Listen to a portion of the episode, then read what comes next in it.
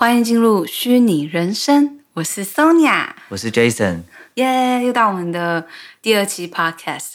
我们今天的标题是什么？今天是要聊元宇宙。对，我们今天要聊 Metaverse，就是最近一直看到、一直听到的这个元宇宙。然后就是因为一直刷到新闻啊，或一些 YouTuber 在讲，然后就觉得很混乱。很混乱是什么意思？就是。就是有点有有一方面有一点点紧张，就觉得怎么办？怎么办？我跟不上时代了，然后年纪越来越大，然后就觉得现在完全跟不上脚步的那种感觉。哦。然后混乱原因是因为很期待又很怕受伤害的那种感觉。因为其实我我超级期待元宇宙来的，就是会以后就是感觉时间地点都不是什么问题的感觉。嗯。然后。我从一直从就是几年前来美国留学，我就一直非常感谢网际网络这件事情，它可以让我跟就是家人非常的近，就是我们可以视讯嘛。嗯。那现在感觉元宇宙是就是会更近，就是可以让我远就是跟家人就是再更近，而且尤其是疫情后，我们大概有我大概有两年没有回去了，然后以后呢也不用害怕，如果这种事情发生。我们一样可以见面的那种感觉。嗯，对，元我觉得元宇宙是一个很有趣的发明，就是说它会让我们越来越方便人与人的连接、互动跟沟通，不管你是工作上、生活上。但是我觉得它同时也对有些人他不喜欢科技的理由是一样的，就是为什么科技总会让我们觉得有一种减少人情味，是因为。我们以前都是要直接接触，嗯哼，甚至呃讲很以前没有电话的时候，那怎么办？嗯、你们就只能见面才能够有互动，所以 BB call。对，那那但是你会发现整个科技演变，不管你跟不跟得上这个名字元元宇宙这个名字，但是你会发现整个科技这个都是在为了让我们更方便嘛。然后，没错，每当越方便的时候，其实人跟人的那个。物物理上的实际距离就好像可以越来越远，然后我们就会越来越习惯。所以有些人感到，我觉得你讲的很对，有些人有一种害怕，嗯，对这东西有一种反感，我觉得是有原因的呀，因为它其实会让我们在物理上疏远彼此。其实我的反感不是来自于这个点，那你是什么？我，我没有反感，是害怕。我害怕的点不是因为不不不敢去去接收这个，是怕自己跟不上了。因为现在小孩子生出来，他们等于是就是习惯，而我们是要去接、哦、去接受这个改变。我觉得其实我们真的很幸运的，就是我们从呃小时候。呃，开始用电脑，然后用手机，然后网络视讯，然后整个画质提升，所有的东西，然后到接下来，我们又有有幸在快三十岁这个附近呢，可以接触到就是元宇宙，就是真的变迁很快。对，而且我觉得讲到这个，就觉得我自己也没有，我我自己是觉得我自己没到多大年纪，但是呢，我就想到我以前用的第一台手机。跟、嗯、跟现在这只手机差多少？你你懂我意思吗？对，以前是黑白的嘛。对，我记得以前用什么 Motorola 什么。对，然后最好玩的功能是什么？简讯。还有以前玩贪食蛇玩到很开心啊。对，这两个就是手机的快乐全员，简讯跟来来电达铃啊，对不对？然后你看，你看现在反而怎么回事？来电答铃？现在是谁谁想弄来电达铃，就是变成说，大家因为很很有趣是这样，来电达铃以前觉得有有意思，是因为能玩的功能不多嘛，嗯、所以你就会。尽尽情的玩，然后现在变成是说太多功能，就像你你讲太多东西要学了，我都快跟不上了，所以我还有哪哪个时间在那边设定什么铃声？然后讲到铃声，我也想到一件事，就是我也发现我以前总是会把自己的音乐下载啊归类啊，对不对？嗯。但是你看现在，我不知道其他人怎么样，但我我我自己是。就不知不觉都改变习惯了，就是我就不会想要花时间下载音乐了，因为这个你去随便上一个平台，都好多好多音乐，你就搜寻一下，然后就可以听，然后费用对啊，费用也才几块钱。没有人在下载音乐了吧？我觉得要真的很，我不知道要要有怀旧情情怀的人吧。对啊，而且我觉得那个时候会归类音乐档案的人应该也不多，大概就你。嗯、扯远了，我们我们回到 回到元宇宙。等一下，我想问一个问题，就是。嗯你有付费过 买来电打铃这件事情吗？有哎、欸，我也有，而且用家里电话，对不对？零、呃、二开头的。好，我们再这样聊下去，大家就走了。好，元宇宙，元宇宙。对，如果因为标题进来的人，很抱歉，我们现在来聊一下元宇宙。快快快，因为元宇宙你接收的比较多，你来说吧。对，你都这么轻、这么直接、这么诚实啊。好，好，没关系，反正我觉得也是因为。这个 Facebook 的关系，也是因为就是 Zuckerberg 的关系，嗯、所以这个元宇宙这个词才会突然间受到这么大的重视。嗯所以说，其实这个东西可能几年前大科技大企业公司都已经在研研究了，但是现在因为大家如果看新闻，最近呢，就是 Facebook 他们正式把名称改叫 Meta，也就是 Meta Universe 元宇宙的这个开头，这个 Meta，然后 logo 变了一个圈圈，变成一个很像无限的符号吧，嗯，然后一个蓝蓝的这样，还是维持同样的颜色的感觉，但是很多人就说啊，就说。因为他们前阵子太多丑闻嘛，关于这种隐私的设定的问题，嗯、然后还有什么放任仇恨言论内容都不管，对，为了谋呃，为了为了赚钱，为了盈利这样，那他们就很多人都觉得很明显嘛，就说啊，你你你只是想要把你的负面新闻给给盖掉而已。嗯、那我我我自己的看法是，我觉得都有，因为嗯，元宇宙这种东西，你不可能。嗯，你不可能撒这么大一个谎，就是说我为了要盖负面新闻，我要讲说我正在研发元宇宙，我要改名字。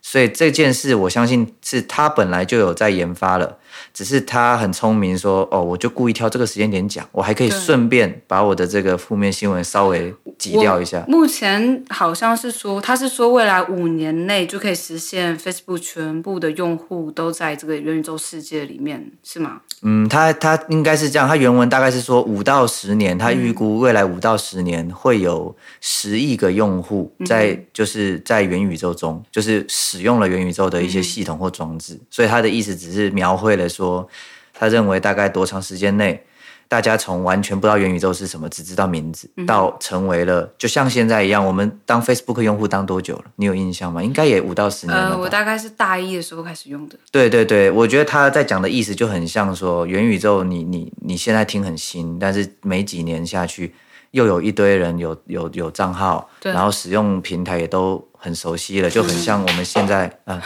猫不好意思，猫咪又来又掉了一只，它这是是从柜子，而且是另外一只，嗯。所以，所以我我的意思说，我觉得他在讲的就是会多快我们习惯这件事，然后全球是六十几亿人口，大概到时候会有六分之一的人都在用这个。我我想讲的是，就是因为我们本来就是有在接触加密货币嘛，所以，所以我就会觉得说，这个元宇宙这个东西会让我们觉得更赶的原因，是因为在我们了解加密货币的时候，已经有 N NFT 了。然后现在又元宇宙，所以我能知道它能够多快。而且我听，就是虽然它是保守讲五到十年，但是其实有些人预估可能明后年就可以接触到了。嗯，对。然后再来，刚刚你说他为是就是有一有些人是说是为了要消除那个仇恨言论嘛，对不对？嗯。但其实我内心觉得，就是这部分一定是有的，但是我自己是觉得也，也也就是他会愿意他去讲这个东西。就是他是也是让大家知道，就是哎，我要讲什么，就是已经很赶了。就是我要讲什么，就是这个东西是有了没错，但是我不会把焦点放在这个，他是为了要消除自己在 Instagram 跟 Facebook 上面的的那种不好的负面新闻。我的意思说，对一个大企业决策来说，他只是顺便而已，你懂吗？就是我觉得他本来就有在最近这几个季度要去宣布这件事，然后，但我只是说他考虑到众多的好坏处，他就会选择一个最恰当的时间点去发布这个消息，达到自己一个。一个最好的一个情况嘛，这很正常。对，而且今天我今天早上才就是搜台湾的新闻，然后但他们也是把重点放在这个消除言论上面。然后不过他要讲一个数据，我真的觉得真的数据真的是很恐怖。就是他是说目前来说，呃，几岁到二十九岁的人不会再用 Facebook。嗯。然后我刚好压在最后一个岁数，我说真的耶！我以前好长，就是做什么事情都要分享 Facebook。所以你已经算是原始元老级的 Facebook 使用者了，你知道吗？对，然后然后现在是年轻人根本不会宰这个嘛。然后啊，我也想分享，就是我的他其实跟我同辈，可是他现在才他是一零年出生的，所以应该十一十二岁而已。他常常分享抖音的影片给我，嗯，对，我就说我觉得他应该也没有在用 Facebook。所以我觉得就是时时代在变化很快，对啊，所以所以你看，我觉得我觉得不管 Facebook 有没有遭遇到这一波丑闻，我认为他自己都很清楚。我们让这个猫咪先抓一下它的爪子，它在尝试。六，有时候猫会很执着，就是好，算了，我们把它们当背景音乐吧，好不好？对，要不然真的太太久了。我刚才说什么？哦，嗯、我是说，我认我认为呢，它是自己本身，Facebook 自己一定有意识到，他们的人到了一个无论怎么样都在流失的阶段了。因为你再怎么样，企业你还是有周期，尤其是你是你是这么的跟着趋势的，跟着这种新科技的，所以说社群软体。然后社群平台，目前来说还是现在非常活跃，就是大家使用率很高的，所以竞争都很激烈。所以说今天这样子，你看来一个抖音，来一个什么，就是会严重的去压迫到其他家的的公司的东西。所以脸书就是 Facebook 来不及，他应该是也来不及在那边重整什么，然后可能他也觉得他自己反正他自己名声也臭掉，你知道吗？所以他就想说，好，我干脆换个名字，然后我趁也干脆趁这种时候。化自己的劣势为优势，然后我就重新来宣布我要做的事情，然后我我我也改变风格啊，重新抓我的那个目标群众这样子。所以，所以当我当然得讲，就是我还是我还是想要呃声明是，我们两个当然都很不喜欢像 Facebook 这样子，就是对什么仇恨言论或什么东西是放着不管这种做法，当然很很很没道德的，就是也没有一个社会责任。但是我只是也凭良心讲，就是。我得说，这种很大企业的事情，你很难得到真正的呃答案真相。但是，毕竟是里面的前员工，而且是管理阶层的人，他就站出来说这些事情，然后他也有一点可信度，不断的对，不断的把想办法把东西弄成证据去证明这件事。但但怎么说，就是就是其实像 Twitter 啊，他们这些创办人，他们都有就是政治取向，就你就不应该就是说可能比较站哪一边。哦，所以他的意思，所以 Facebook 的意思是说，他让这些言论自由发展，然后没有去制止，还是说故意删掉他不认同的那一边？像都有可能，就是应该是说，以你刚才讲的情况，可能不同平台都有类似的情况。那 Twitter 比较像是他自己就把自己不喜欢的言论给屏蔽掉，然后但是 Facebook 比较像是他知道，呃，仇恨或者是比较煽动情绪的言论跟贴文是比较有。有效果的，哦、所以他就有一点睁一只眼闭一只眼。哎，真的耶！我以前常常去留言那种就是迫害动物的，我很激动在下面留言。对，但其实其实就是我们我们不知不觉都会受到影响。当我们是这个平台长的长长的使用者，你根本不知道什么时候是平台在影响你的。好比说，不只是心情，就甚至是你这个人的思想。嗯，对。然后我觉得说到这一点。就想特别跟大家讲一下，或许大家对元宇宙都还比较陌生，对吧？你可以来演绎一下元宇宙的感觉。不要说演绎，我就是想讲出，像刚刚我虽然有提到元宇宙好与坏嘛，嗯、但是我讲的那种好与坏不仅限于元宇宙，也就是指人的疏远以及方便。嗯，但是这个东西其实不是只有元宇宙在做的，就是我是说所有的科技都是在做这种事，所以对我来说这边是扯平，就是优点跟缺点是扯平。我们更方便了，但是我们同时人跟人距离好像越可以可以越来越远，所以自己要去注意实体的距离。对，实体的距离。那，嗯哼。但是我特别想讲的是我，我我目前所知道的，我认为元宇宙它一个很大的特质，其实就像你说啊，真的是跟不上一堆新的名字，就是区块链。嗯。然后加密货币其实也是利用了，现在也是有，也是建立在区块链技术上才能发展的这么好。那所以我觉得。比较想让大家知道，就是到底什么叫做区块链这种东西。嗯。所以我觉得我尽量白话一点说，我觉得区块链很值得大家知道的是去中心化这个东西。那白话，对，白话一点讲，就是我们不需要集权，也不需要一个一个就是统一的人管理，我们是各自非常平均分散，然后大家一起负担这个责任。嗯，所以就很像是。Uber 的概念，我们以前的自己家里的车子只会给亲朋好友，就只会载亲朋好友，只会给自己用。但是你看，现在有了 Uber，变成是你家的车也可以是计程车这种感觉，所以就就突然间变成说，哎，好像不用像以前一样，你你要开计程车一定要去加入什么计程车的那一种联盟或者是企业，你可以自己就突然变成一个司机，赚一点钱。那一样的概念，在区块链这边的意思，就像是说，我们以前可能在这种啊，我讲加密货币好，因为它是金融的东西。那我们以前可能什么什么投资理财啊，还有汇款啊，然后转账啊，我们是不是都要经过银行机构？但是现在的话就不用了，现在大家都可以是矿工，然后大家都可以去做搬运这个货币的动作，所以就变成。我们大家一起守护，大家一起管理，嗯，然后这样的好处在哪？就是我们不会被一个一个，就像资本主义的问题嘛，嗯，资本主义的社会的问题是，我们都觉得说啊，有一些大企业很黑心，然后我们这些这些小民众又能拿他们怎么样？然后我们好像就只能无奈的过过自己的日子嘛。但是现在这个技术就在改变这件事，嗯、所以说不管今天是金融的元素，就是钱币。拿 YouTube 来说好了，对，他每个人的平台都是公平竞争，他没有后台操操控，也没有公司去栽培，就是你只要好好经营，然后了解平台的规则，你也可以从一个素人变成。百万 YouTuber 之类的，对，你也可以变成一个有影响力的人。所以实际上你说的很好，就是元宇宙这个概念，其实早就在我们的自媒体、新媒体的时候，其实就已经有，它就是元宇宙的一环了。它就是属于媒体内容。嗯，就是加，如果说加密货币是金融、金融，金融元素上面的去中心化，那么其实新媒体、自媒体、YouTube 这些东西，它的概念就像是在媒体内容上的去中心化。我们。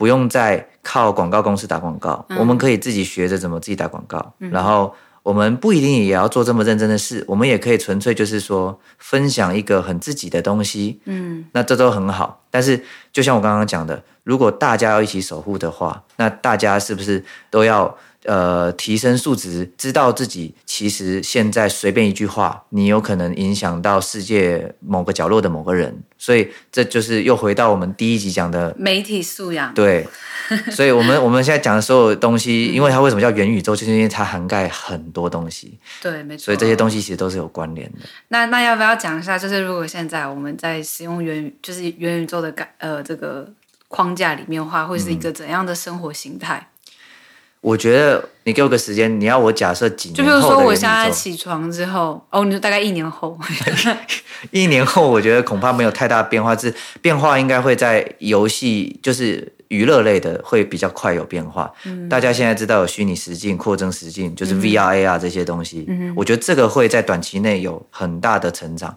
好比说。基本的基本面就是画质越来越好。嗯，例如说现在有一些 VR 软体，有一些 AR 软体，那基本上画质一定越来越好。然后再来就是里头的功能应该会也是开放的越来越多。然后还有跨游戏的物品交易，这个也很有趣。也就是说，我们以前可能玩，我随便举例，动物森友会，我们玩动物森友会，我们里面的物品只能在跟动物森友会的一样有玩动物森友会的人朋友做交换，但以后的世界很可能会打通这种。游戏的框架。哦，这个的话，我就也想讲到，就是加密货币这件事情，嗯，就是像现在我们在 swap 币的时候，嗯，要在同一个区块链底下去 swap，就比如说比特币只能跟它是比特币同一个区块链的币去换。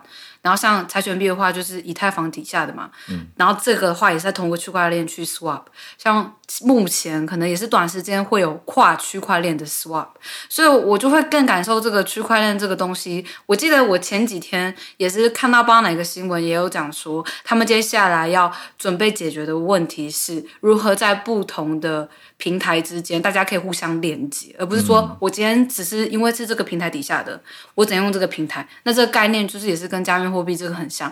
然后就是这个东西呢，就是在加密货币上面，我们是称称 cross chain，嗯，所以我就觉得就是很恐怖，因为感觉这个东西也是快要来了。对。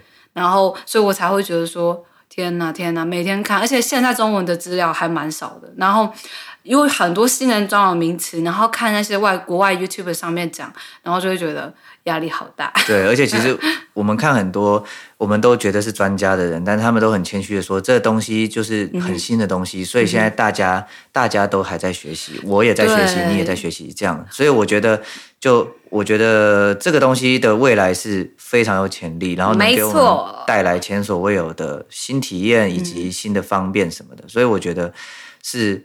很很就怎么讲，很欢迎大家就是一起发挥自己想象力。你可以想象一下，一起期待。对，其实虚拟世界它就是一个只是没有物质物体层面、物理层面的东西，但是其实我们现在世界有的东西，道路交通呀、金融什么什么的元素，以后都会搬到那里去。嗯，然后对对于那边来说，储藏在某一些东西来说是更方便的、更稳定的，或更公平、更安全的。所以这就是为什么这个趋势吧，就是势不可挡。嗯嗯，那差不多二十一分钟了。好，那你是你才是主持人啊，你收个尾。你也是，不要这样说。没有，那你这样，你主持吧，不然我就跟们同时收尾。好了，那我们等一下太多废话。好，那我们下一期见啦。嗯，然后大家如果想想要呃听什么的话，也可以留言给我们。对，现在是 YouTube，还有上，还有就是所有的平台上面都有，也没有到所有平台，就是我主要是发在 Buzzsprout，嗯，然后它底下有很多什么有 Google Google 的，然后也有 Apple Podcast，Apple Podcast，对对，然后 Spotify Spotify，然后还有一些些国外的，可能台湾我不知道大家知不知道有没有在用，反正就是还是在 YouTube 底下留言好了，或是我的 Instagram 也可以。好，拜拜。那我们今天就先这样了。对，拜拜。好，大家再见。